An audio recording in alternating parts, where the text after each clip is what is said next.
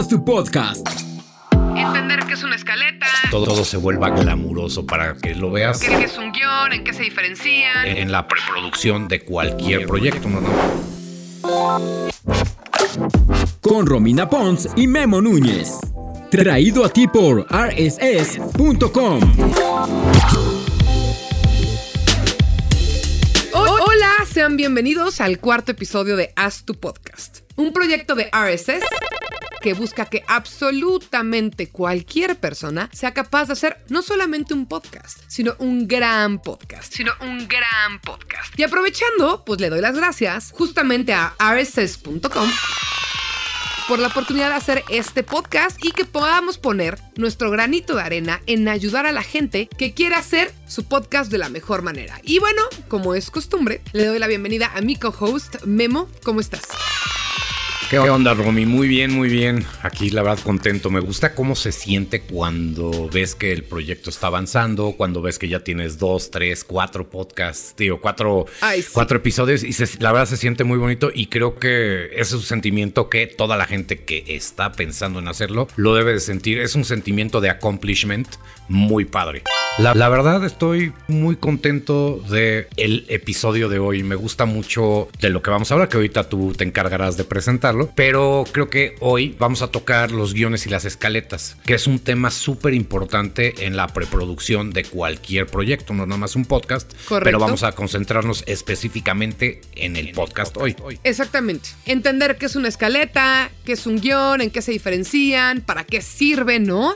Sonará, no quiero decir de flojera, pero dicen, ah, yo ya quiero entrar a la grabada, ya quiero poner el micrófono enfrente. Pues sí, pero hay que preproducir para que la producción salga buena, ¿no? Entonces, por ejemplo, lo que acaba de pasar hasta ahorita fue un guion. ¿Lo notaron? ¿Ustedes que escuchan? ¿No lo notaron? Si no lo notaron, qué bueno, porque la idea de un guion es que no se note que es un guion. Pero si lo notaron, también está bien, porque a partir de ahora van a entender guion y escaleta. Y a partir de ahora, lo que vamos a usar va a ser escaleta. Entonces, para que vean que en el oído no se diferencia mucho de guion a escaleta, pero atrás sí hay una diferencia tangible. Para, que una producción se vea bien, para que todo se vuelva glamuroso, para que lo veas como quieres, tiene que haber un orden. Y la escaleta, como dice Romina, la escaleta o el guion, pero en este caso la escaleta es la base de lo que vamos a oír. Romy, explícame bien qué es una escaleta. Exacto. La escaleta es la guía de tu episodio. Te va a dar orden, te va a dar estructura y va a permitir que no se te olviden puntos, porque antes de grabar tú ya sabes perfecto de qué vas a hablar. Pero si no lo tienes en, un papel o en, o en un eh, documento digital, es muy posible que acabes de grabar y digas, ay, pero se me olvidó decir esto. Y como veremos en episodios más adelante, pues sí se puede editar audios, pero tampoco es tan fácil meterle como curita cualquier tipo de cosa. Entonces, es tan detallada o tan ambigua la escaleta como tú quieras. Pero al menos al inicio, entre más detallada esté, es más útil. No hay una sola forma de hacer escaleta. Yo generalmente hago bullet points mezclados de preguntas o de ideas, pero lo que tienen que saber es que es tu guía, desde que abres el micrófono y lo primero que vas a decir hasta la última cosa que vas a mencionar, Memo. Fíjate, lo que decías de los bullet points para mí es bien importante. Cuando, le- cuando dices la palabra escaleta, la gente dice, bueno, es que no entiendo qué es. Es una escalera. Es una guía paso a paso sobre qué vas a hablar. Entonces, por ejemplo, si vas a entrevistar a alguien, pues sabes qué preguntas les vas a hacer. No tienes que saber la respuesta y no quiere decir que es literalmente lo que le tienes que decir, pero tú ordenas tu información de una manera en donde tiene una lógica qué es lo que estás preguntando y el orden en el que lo estás preguntando. Yo realmente diría que eso es la base de una escaleta, pero el chiste es realmente meterte en cómo hacerla. O sea, tener, tener esta idea o esta noción de cómo se debe de hacer. Que Romina es una experta, entonces nos lo va a explicar. Flor tras flor tras flor. Voy a salir con un ego después del último episodio de este podcast, que no, no, va a caber mi ego en, en- en la Ciudad de México, Memo. Pero bueno, como dice Memo, ya sabemos qué es, pero hay que saber cómo hacerla. Lo primero que les quiero decir es, depende de qué tipo de podcast vas a hacer. Ahorita les voy a dar dos ejemplos de los más evidentes, pero todo irá determinado del tipo de podcast que hagas. Ahora, todas las escaletas, sin importar cuál, tiene que tener el título, el número del episodio,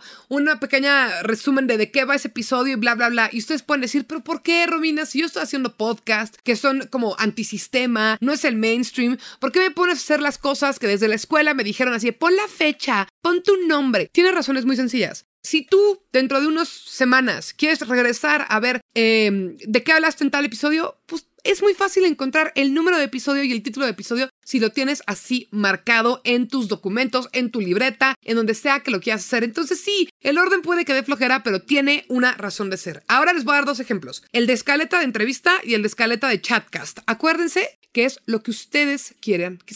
Pero les voy a dar el ejemplo de cómo las hago yo. Si va a ser un show en el que prácticamente se presenta, se habla tantito algo y se va a una entrevista, lo que yo hago es que pongo título y tema. Luego pongo el invitado. ¿Qué invitado tengo ese día? Con nombre, apellido y a qué se dedica. No quiere decir que lo voy a decir al aire al principio. Recuerden que la escaleta es tu guía y tú vas viendo cómo la trabajas, porque no hay cosa más horrible e incómoda. Y me ha pasado, ¿eh, gente? Me ha pasado más de una vez que estoy entrevistando a alguien y ya no me acuerdo cómo se llamaba. Entonces, si en tu hoja hasta arriba tienes el nombre del invitado y a qué se dedica, es mucho más fácil que no te pierdas y pases osos monumentales. Entonces, bueno, ya está eso en la escaleta de entrevista. Y luego, como yo la hago, es introducción, que esa sí la guionizo un poco, ahorita vamos a hablar de guion. Call to action. ¿Qué es el call to action? Es muy importante, sobre todo si tu podcast es pequeño. Suscríbanse, síganos en nuestras redes, descarguen, denle like, pónganle cinco estrellitas, donde nos pueden escuchar. Todo eso es muy importante porque estás recordándole a la gente dónde estás y que si te dan un suscribir o unas estrellitas, porque no es choro, es real. Esas cosas ayudan a que las plataformas te visibilicen más. Entonces yo empiezo con una introducción de qué vamos a hablar, jijiji, jajaja. Luego el call to action que lo escribo en mi escaleta. Se me puede olvidar. ¿Cuál es la arroba de Memo? ¿Cuál es la arroba de Romina? ¿En qué plataforma nos pueden escuchar? O sea, no le pongo nada más, haz el call to action. No, le, pongo, todo. Luego, la semblanza de la persona que va a llegar. ¿Quién es? No, pues es un doctor que es especialista en pulmones y por eso en la pandemia queremos hablar con él porque sabe de COVID, bla, bla, bla. Ahí no la leo tal cual, pero pongo los puntos importantes de por qué tengo ese invitado. Y ya después de eso, lo que yo pongo generalmente en mis escaletas es una serie de datos duros, unos cinco bullets, que no sé si voy a usar o no, pero ahí están. Luego viene mi guía de preguntas. Y entonces, cuando estoy haciendo la entrevista con la persona que invité, si de repente se da el caso de que se va hacia un tema que yo tengo un dato duro, pues volteo a ver mis datos duros y digo, sí, claro, porque en América Latina se ha dicho que el 22% de las personas que tienen cáncer de pulmón han fumado, por ejemplo, ¿no? Y por eso son esos datos. No quiere decir que los voy a leer tal cual, porque esta es una escaleta. La escaleta es una guía. A diferencia del guion, que el guion sí es cómo va. Y después de la guía de preguntas, pongo mi cierre, ¿no? Como qué quiero decir de cierre y créditos, gracias a tal, a tal, a tal. Esa es Memo, la escaleta de entrevista. Y ahorita les voy a contar la escaleta de un podcast como este, que es de dos personas platicando un tema. Sí, fíjate, a mí, a mí me encanta la idea. Igual y me voy a ver un poquito meta en lo que voy a decir, ¿no? Pero cuando la gente dice es que ¿por qué tengo que hacer una escaleta? Si tú piensas no nada más en cómo funciona un podcast, sino cómo lo escuchas, lo escuchas de una manera lineal. Tiene un principio, tiene un fin. Si tuvieras una película o leyeras un libro, el capítulo que quieres en el orden que tú quieras, probablemente no nada más te perderías mucho de la intención, sino te perderías mucho del contenido porque tiene que estar hilado de alguna manera. Entonces, digo, piénselo también a la hora de editar. Digo, ya eh, adelantándonos un poquito a, a otro episodio que ya tocaremos. Estás editando de una manera lineal. Si tú no tienes un orden, es muy poco probable que tú puedas agarrar y decir, hijo, es que esta pregunta que hice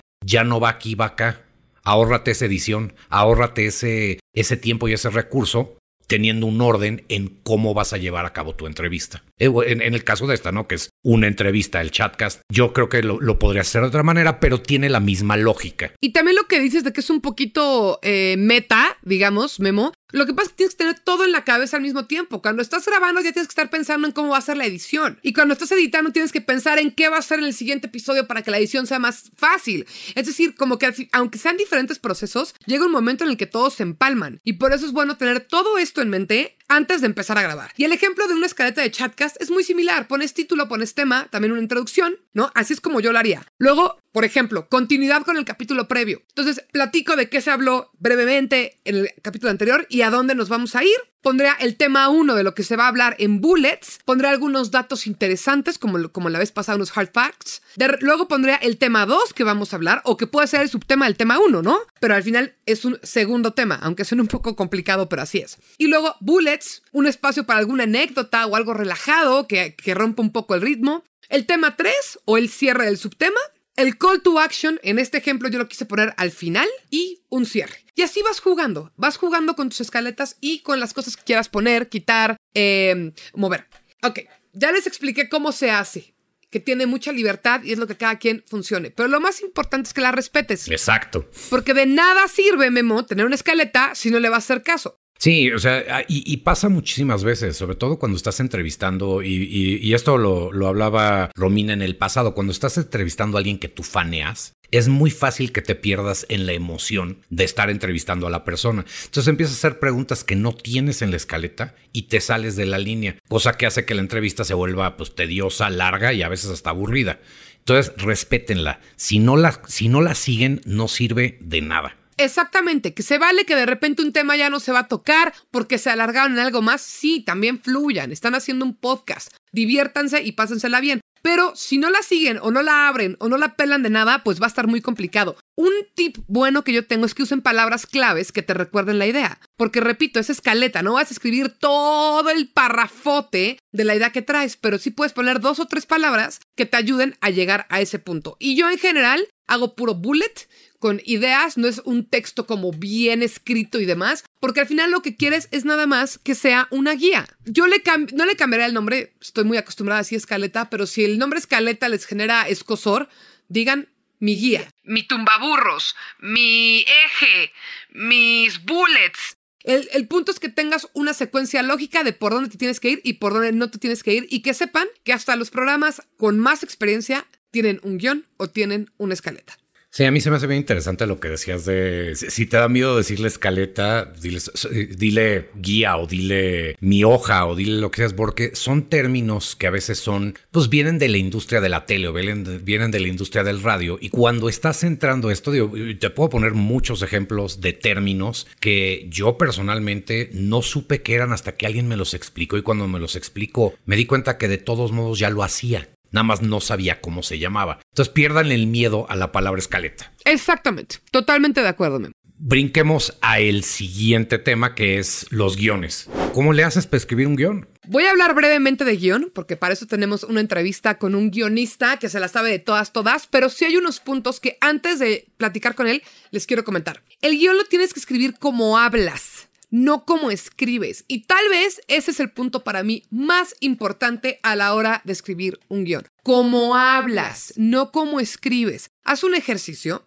tú que me estás escuchando, y escribe una historia que conozcas perfecto. Por ejemplo, escribe... Mm, no sé, El Principito. Tal vez me fui a una muy complicada. Escribe El Rey León y escríbelo en un párrafo. Y ahora platícalo en un minuto. Te vas a dar cuenta que es completamente distinto lo que tienes en papel a lo que sale de tu boca. Entonces tienes que escribir cómo hablas. La forma más fácil de hacer eso al principio es hablarlo en voz alta. Hola, ¿cómo están? Bienvenidos a mi nuevo podcast. Y luego escribes, hola, ¿cómo están? Bienvenidos a mi nuevo podcast. Yo soy Romina Pons y el día de hoy, yo soy, así lo tienen que hacer. Porque si suena sumamente leído, a ver, hay diferentes tipos de guiones. Si es un guion de ficción, es otra cosa. Pero ahorita estamos hablando de los podcasts más comunes, que tienen que ver con que se escuche platicado y que no se escuche forzosamente hablado. Entonces, eso es lo más importante para mí ahorita. Si no haces eso, tu guion ya está mal.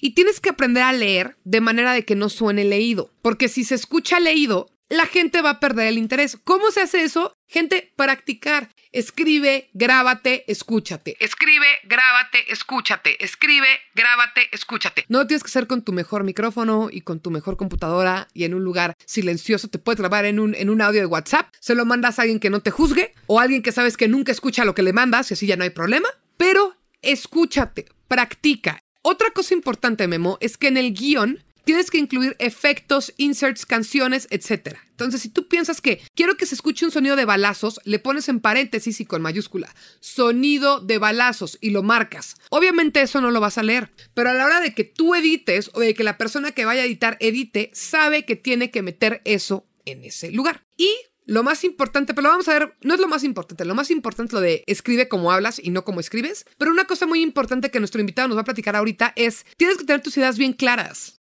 y el orden de tus ideas. No puedes hacer todo en tu cabeza al mismo tiempo. Entonces, primero puede ser una escaleta, unos bullets en el que tengas muy claro qué vas a decir, qué quieres decir y cómo, y ya después te pones a escribir. Sí, fíjate, yo, yo una de las maneras en las que lo he hecho es con lo que tú decías de lo de WhatsApp o con la aplicación de notas, que ahora vez dije, tengo que contar una historia. Ok, entonces literalmente la contaba yo, agarraba yo, eh, me ponía a hablar, contaba la historia completamente y hay apps que te lo traducen a texto. Eso es, es cosa de buscarle en cualquier App Store y ese texto, ese audio lo puedes pasar a texto y editar sobre eso. Entonces, esos, esos, esas palabras que generalmente no utilizarías escribiendo, las lees, te las traduce, o sea, te las traduce a texto, no a otro idioma, y entonces tienes un guion sobre el cual puedes trabajar y te das cuenta si tu historia está aburrida, si está muy larga, si está muy corta, si necesitas meterle más detalle o necesitas editar el contenido que estás poniendo.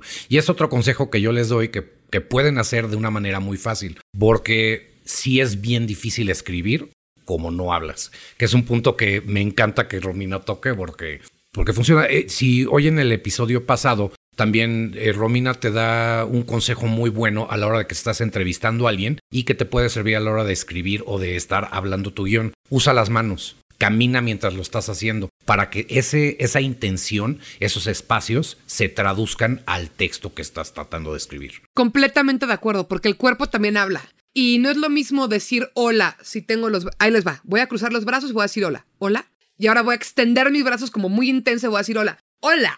O sea, sí se nota. Gesticular, mover la boca grande, hablar con el cuerpo. Les juro que se nota en un podcast aunque no te vean. Ya me quiero con el invitado, así que el último punto que les, que les quiero dar y que me parece bastante, bastante, bastante importante es cómo cuantificar.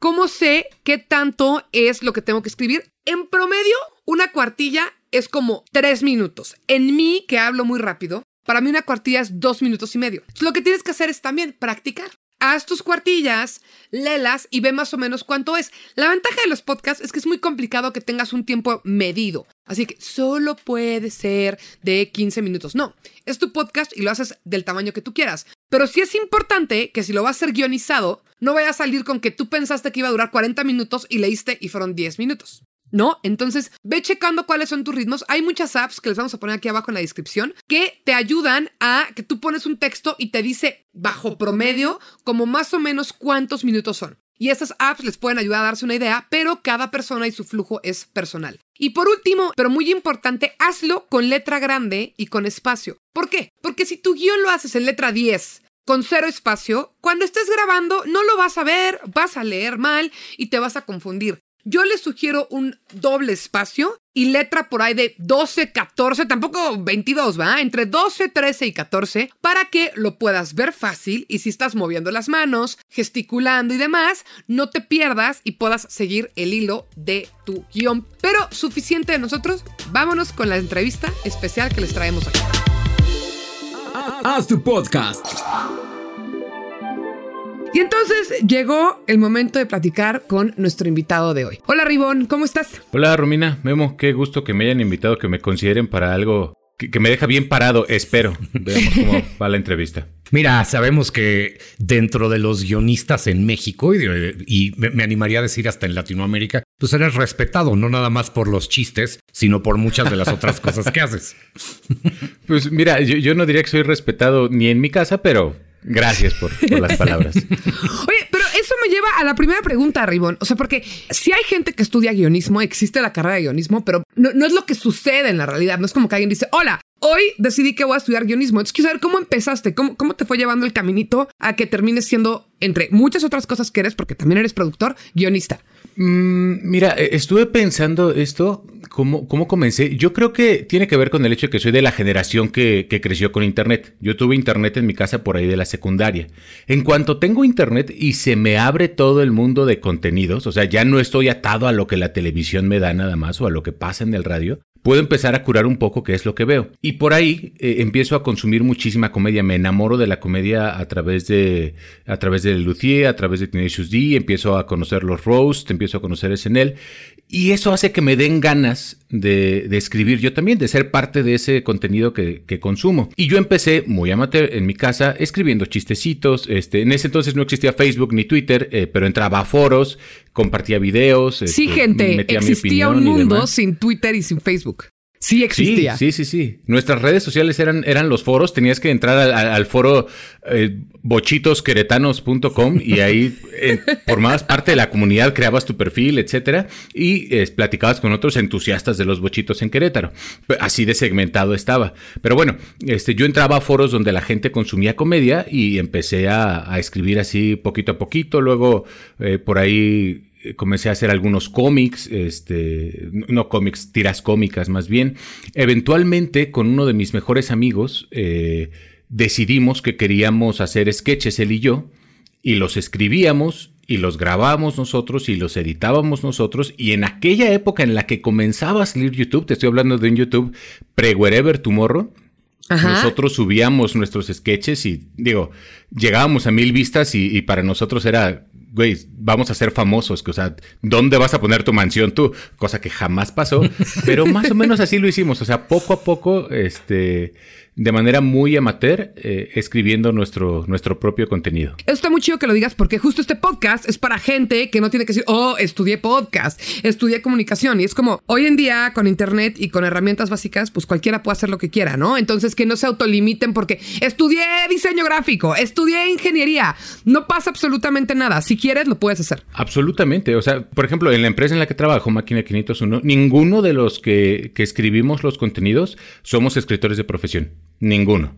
Todos somos gente que, que ama mucho la, la, comedia y por eso nos dedicamos a eso, nada más. Sí, yo creo que muchas veces el, el tener las herramientas y las ganas de hacer algo, como ahorita podemos hacerlo, pues te da, te da muchísimos canales para poder sacarlo. Y como dices tú, antes lo subías a YouTube y tenías mil vistas. Mil vistas era un chorro. O sea, mil vistas ahorita lo, sonamos como, como si fuera algo chiquito, pero mil vistas cuando ustedes empezaron a hacer esos sketches es el equivalente ahorita a tener diez mil o a tener veinte mil a mí se me hace súper, súper, súper eh, válido el, hacerlo. Oye, hermano, yo te quiero preguntar algo que a mí me llama mucho la atención del proceso.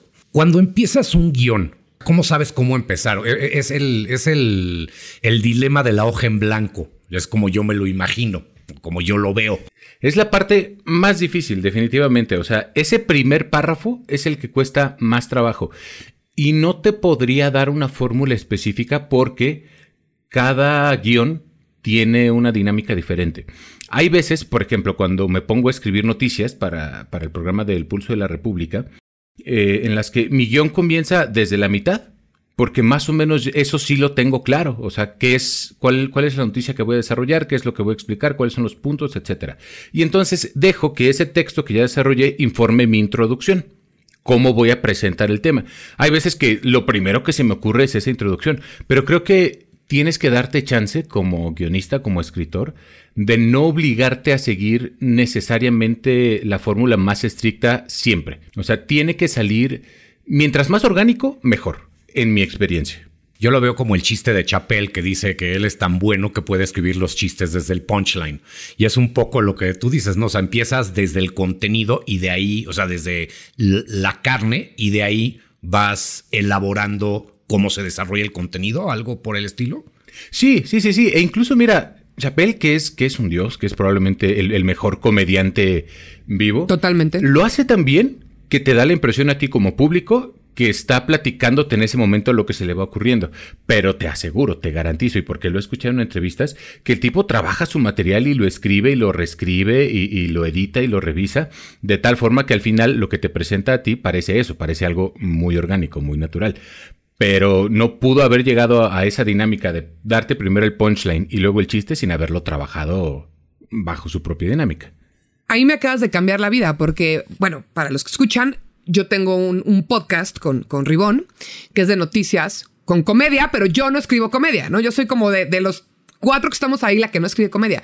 Y lo que más me cuesta es empezar mi guion, porque siempre quiero empezarlo linealmente. Tal vez mi cabeza es muy lineal. Entonces, con lo que me acabas de decir, tal vez puedo empezar con el meollo de la nota y ya que termine la nota, ver con qué arranco. Entonces, es bueno saber que el orden de los factores, ¿no? Como en matemáticas, no necesariamente altera el producto. Entonces, ahí ya me acabas de dar un gran tip, Ribón, para, para escribir un guion. Ahora quiero preguntarte, las personas que escuchan que nunca han escrito guiones en su vida, ¿hay algún tip o algún conocimiento que tú les podrías dar así desde cero para que puedan empezar con el pie derecho? Mm, mira, más allá de, dar este, consejos, porque se me hace mi mamila de mi parte ponerme a dar consejos a estas alturas, eh, creo que como con cualquier trabajo creativo, lo que necesitas es conocer mucho, mucho, mucho el campo en el que vas a tú crear algo. O sea, ¿a qué me refiero? Voy a poner el ejemplo de un conocido que yo tenía en la universidad que se presentaba a sí mismo como escritor, ¿no? Yo soy novelista y demás. El tipo no leía, no leía, no tenía nada de, bagaje literario. Entonces, el día que llegó y me dijo, mira, esta es mi primer novela, revísala. La leí y era una colección de lugares comunes, era eran tantas historias que yo ya había leído en tantos otros lados que era la cosa más aburrida del mundo, a menos de que estaba redactado de la fregada y faltas de ortografía, etc. ¿Por qué? Porque el tipo jamás se había tomado el tiempo de explorar el mundo literario antes de querer eh, ser escritor él mismo. Entonces, eh, algo que, bueno, que les acabo de contar, que así fueron mis comienzos, yo consumí muchísima, muchísima comedia y a la fecha lo sigo haciendo. Eh, y eso me ayuda a mí a conocer como por dónde me puedo ir, pero también cuáles son los chistes que ya todo el mundo conoce. ¿Cuáles son los takes que ya todo el mundo conoce? Para no repetir lo que hicieron otros, me sirve a mí consumir el contenido que existe ahorita en el mercado. Y por eso decía al principio que con cualquier trabajo creativo, ¿no? Si vas a empezar a pintar, este, no creas que estás inventando el cubismo, nada más porque nunca has ido a un museo, ¿no? O sea, conoce, conoce, explora, consume y a partir de ahí ya puedes crear. Y así con los podcasts, se los hemos dicho hasta el cansancio, Memo. Antes de hacer un podcast, escucha un chorro de podcasts, porque la mejor manera de hacer un buen podcast es escucharlos muchos y no escucharlos desde el ojo del consumidor, sino del ojo del creador. Ah, esto que hicieron está muy bueno, esto que hicieron me podría funcionar, esto lo hace todo el mundo, no quiero hacerlo. Y empezar ahí como a ir marcando tu camino. Sí, yo creo que el error más común de los, de los podcasts, eh, digo, y, lo sé porque ahora hemos estado trabajando en los últimos años en, este tipo de contenidos también, es la gente que dice, ah, no, super papa, ponemos dos micrófonos, nos ponemos a platicar, le damos clic a grabar y ¡pum! Contenido. Así lo hace Joe Rogan, porque yo no. Exacto. o sea, también, incluso Joe Rogan con todos los peros que le puedas poner, es un tipo que lleva más de 10 años dedicándose a esto y sabe guiar una conversación y una entrevista y ser entretenido. Y te juro que hay preproducción. O sea, Joe Rogan tiene una investigación fuerte de a quién va a entrevistar y además conoce tanto y consume tanto eh, pues, contenido de tantas cosas que por eso puede hablar como habla, ¿no? Entonces, estoy completamente de acuerdo contigo. Fíjate, Ribon, una, cosa que a mí, a mí me encanta, digo, yo, también trabajo en máquina y aunque yo estoy en notaria, me toca ver pues, cómo, cómo trabajan los guiones. Y una de las cosas que a mí me han preguntado es, hijo, es que esta, eh, cuando tú piensas en escribir un guion, te imaginas tú sentado en tu computadora pensando. Y el proceso de escribir con alguien más o con un grupo de gente es mucho más complicado o divertido o tedioso o todo al mismo tiempo.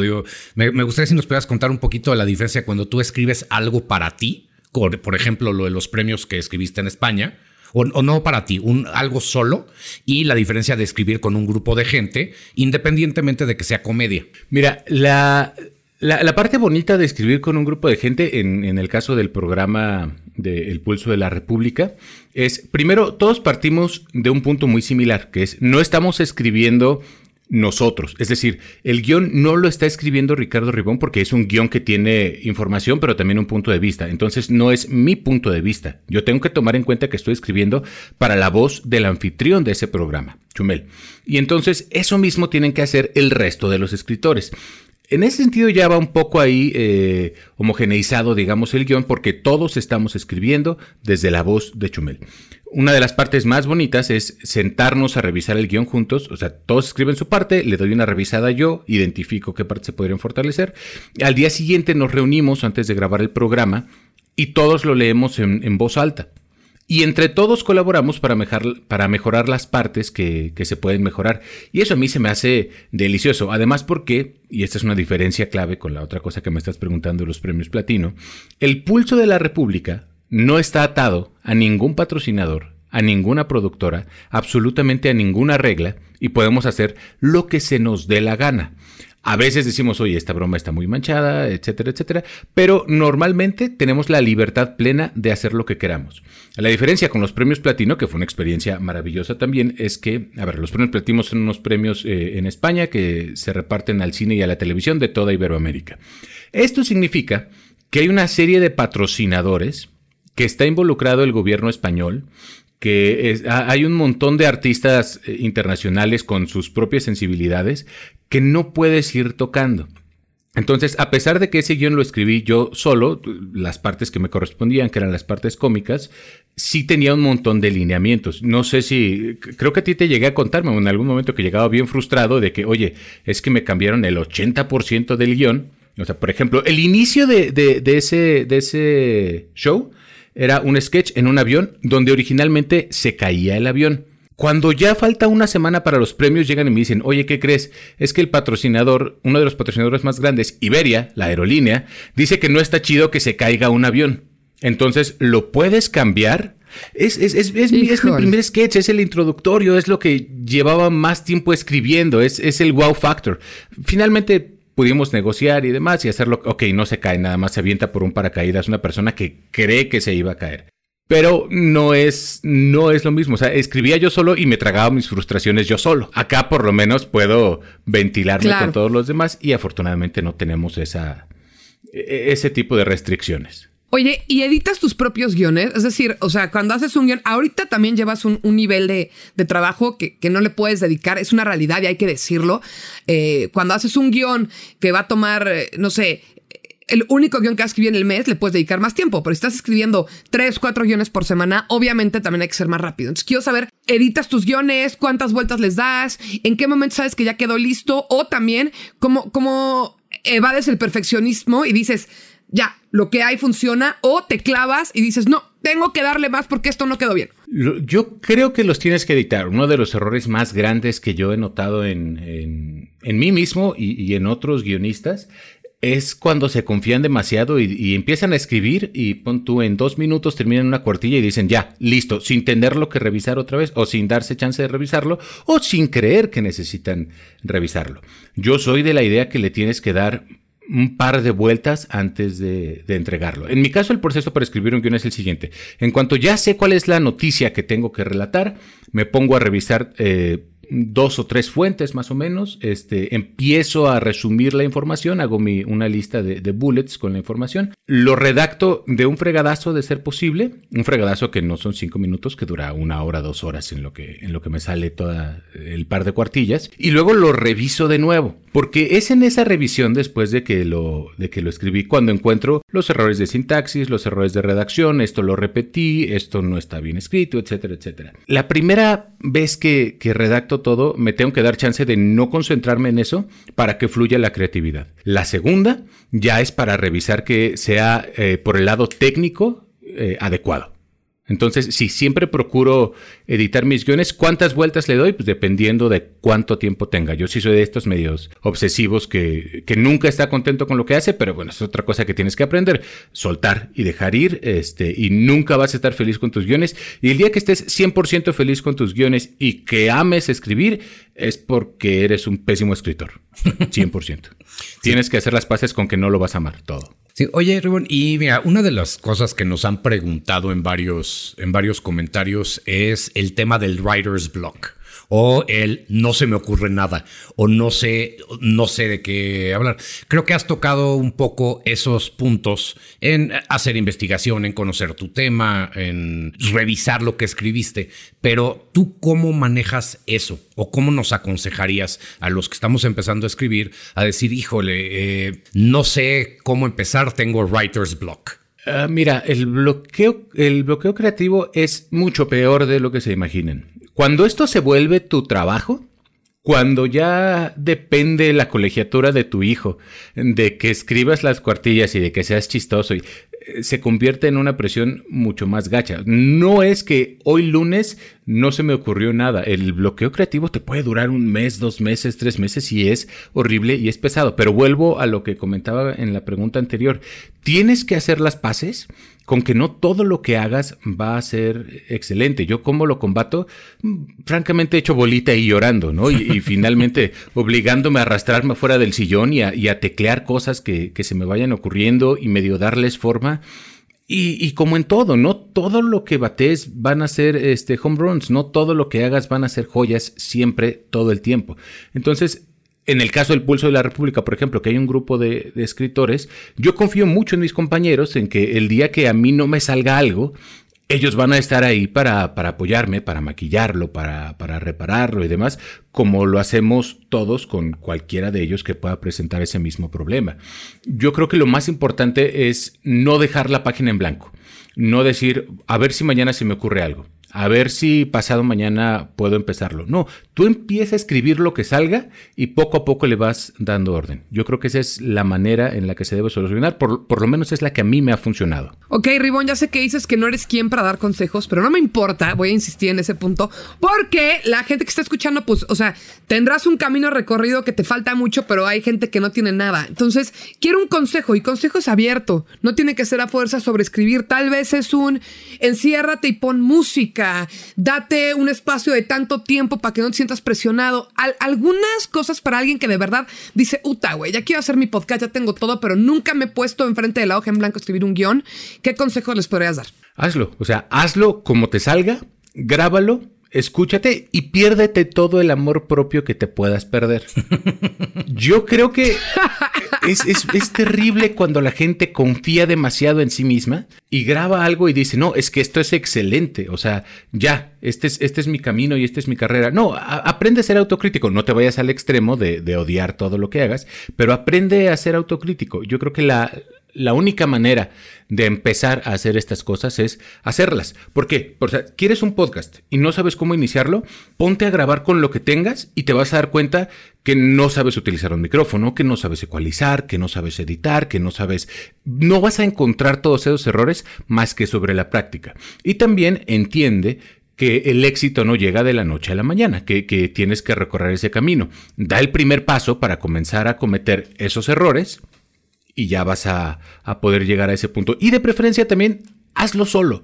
No, no seas de estas personas que si tiene lana o si consiguió un patrocinador, le mete muchísimo dinero para de inmediato meter un guionista y un editor y un... Si lo empiezas a hacer tú solo y conoces todos los elementos y aprendes tú a editar y aprendes tú a escribir y aprendes tú a producir, más adelante, cuando seas exitoso y tengas todo un equipo, vas a saber corregir a todos y cada uno de ellos porque ya lo hiciste tú también. Entonces, empieza solo.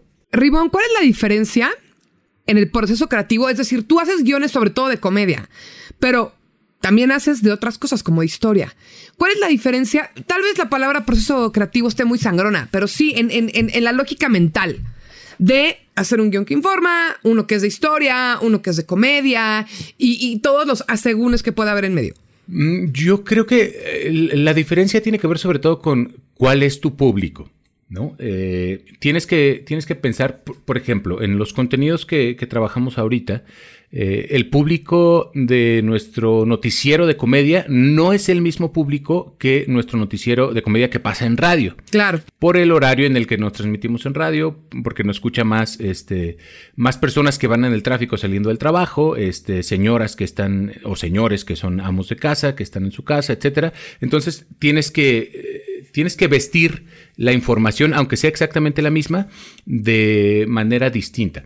En contraste con, por ejemplo, eh, otro de los podcasts que, tengo, que es eh, de True Crime, de, crímenes reales. Ahí la verdad es que me ayuda muchísimo. Tengo una, investigadora, se llama Icharo Arteta, que es una periodista excelente mexicana que, se mete a revisar los archivos del Ministerio Público, a la hemeroteca, a los periódicos, etc. ¡Wow! Ese contenido, por, ejemplo, o sea, y, para llegar a otro consejo, no lo puedes hacer todo, todo el tiempo tú. Eh, ese contenido yo le pedí a, a Icharo que colaborara con nosotros, porque a mí me quedó muy claro que entre, entre los talentos que se requiere para hacer eso, hay una seriedad de la que yo carezco por completo. Y, una dedicación que, que, nunca en mi vida he tenido, y mi madre es testigo de eso. Yo no podría hacer toda esa investigación que se requiere. Solo. No, no, no, no, jamás, jamás. Y, entonces, por ejemplo, ese va vestido a ver, ¿quién es el público que, escucha True Crime? A la, gente que le gusta eh, el morboseo. No le voy a meter un chiste de repente a la historia de, del mocha orejas, ¿no? Sí, Tampoco se lo voy a vender como, como nota roja, porque no es nuestro estilo, no nos gusta, nos parece falto de clase, etc. Pero hay, hay una manera de relatárselos un poquito más emocionante, dándoles más datos finalmente si das datos no estás mintiendo, no estás haciendo nota roja, no te vas a clavar en las partes más sangrientas, etcétera. Pero eso, piensa a quién va dirigido y a partir de eso escribe. No nada más qué voz lo vas a hacer, sino qué oído te va a escuchar. Importantísimo. A mí me gustaría preguntarte algo digo, no personal, no te voy a preguntar algo, algo personal, personal. ¿Qué pasó? tres, tres veces, pero mi esposa ya me perdonó, Memo. ah, bueno. no, yo lo, que, yo lo que te quería preguntar es, digo, porque sé que escribes de todo. ¿Qué es, o sea, ya, ya qué es lo que a ti más te emociona? O sea, ¿qué género? ¿Qué es lo que más te... Yo, yo porque te conozco, pues sé que eres un güey muy chistoso pero puede ser que lo que más te guste a ti consumir no necesariamente sea eso. Creo que hay gente que cree que si quieres ser comediante o quieres ser algo chistoso, solo debes de escuchar cosas chistosas. Si eres güey, un güey serio, pues solo debe de ser eh, eh, historia y datos. Y yo creo que tú eres una persona que lo mezcla muy bien, porque puedes escribir sobre todos los temas y tocar un poco todos los puntos sin necesariamente revelar qué es lo que a ti como consumidor te gusta. Porque hay gente que es chistosa, pero no necesariamente cuenta bien un chiste. O hay gente que es muy seria, pero es chistosa. Y creo que tú, tú tienes, o sea, creo que hablar de tu experiencia nos va a dar mucho sobre ese tipo de puntos y temas.